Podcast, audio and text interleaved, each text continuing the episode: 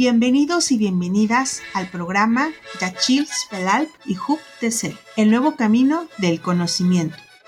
Este episodio forma parte del programa de formación para colectivos productivos de las comunidades indígenas celtales de la zona selva del estado de Chiapas. Una colaboración entre Ishim AC, el Nodo de Innovación Empresarial de Lidid Ibero Puebla, Fundación ADO y Fundación Volkswagen. Con este programa buscamos contribuir al desarrollo de capacidades comunitarias desde sus propios valores para que generen alternativas de autogestión y vida digna, mediante la formación en la modalidad de microlearning.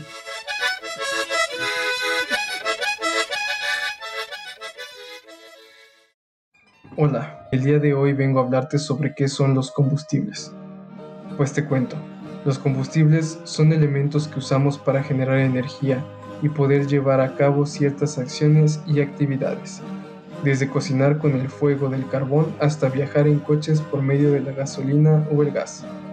También, los combustibles son utilizados para generar energía.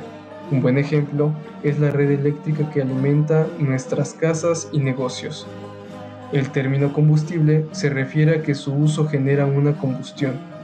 La combustión es un proceso químico que a la hora de liberar calor se produce energía. Ahora bien, podemos encontrar los combustibles en tres diferentes estados. En estado líquido, como en la gasolina, el diésel, el aceite y el alcohol, entre otros. En el estado gaseoso, como el gas natural y el gas LP. Y en estado sólido, como el carbón y la madera. Y estos los utilizamos para satisfacer diferentes actividades para nuestra vida diaria. Desgraciadamente, todos los combustibles generan contaminación por ejemplo, el humo que emite el fogón o el humo que generan los vehículos son ejemplos de cómo estamos contaminando nuestro medio ambiente y nuestra salud, por supuesto. La ventaja es que existen algunos otros combustibles considerablemente más limpios. Los combustibles fósiles, como el carbón, el gas y el petróleo, son los más contaminantes, pero el uso de electricidad, etanol o biocombustibles ayudarían a que la contaminación ambiental disminuyera. Del mismo modo, son las grandes ciudades e industrias las que consumen la gran mayoría de este tipo de combustibles, lo cual genera que exista una mayor contaminación ambiental. Entonces, te preguntarás, ¿cuáles son las consecuencias de esta contaminación? Pues bueno, los gases emitidos por el uso de combustibles son muy tóxicos y dañan el medio ambiente y en consecuencia a todos los seres vivos que respiran ese aire contaminado. ¿Alguna vez te has fijado en el hollín negro que cubre la pared detrás del fogón?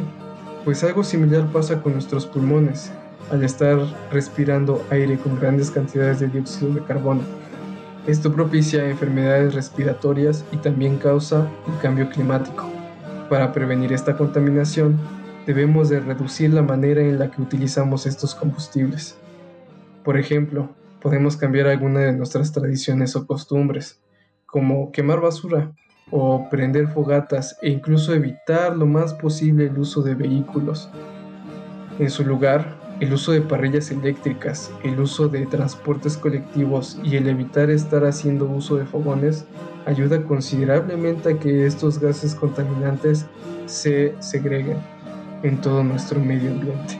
Así protegemos nuestros pulmones y disminuimos el riesgo de enfermedades respiratorias.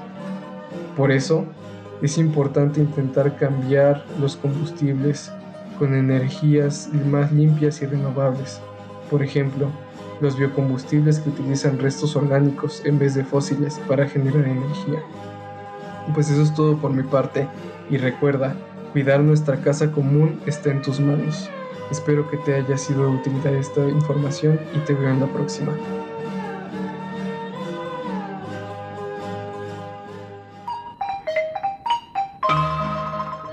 Agradecemos tu tiempo y atención. Escúchanos en nuestro próximo episodio.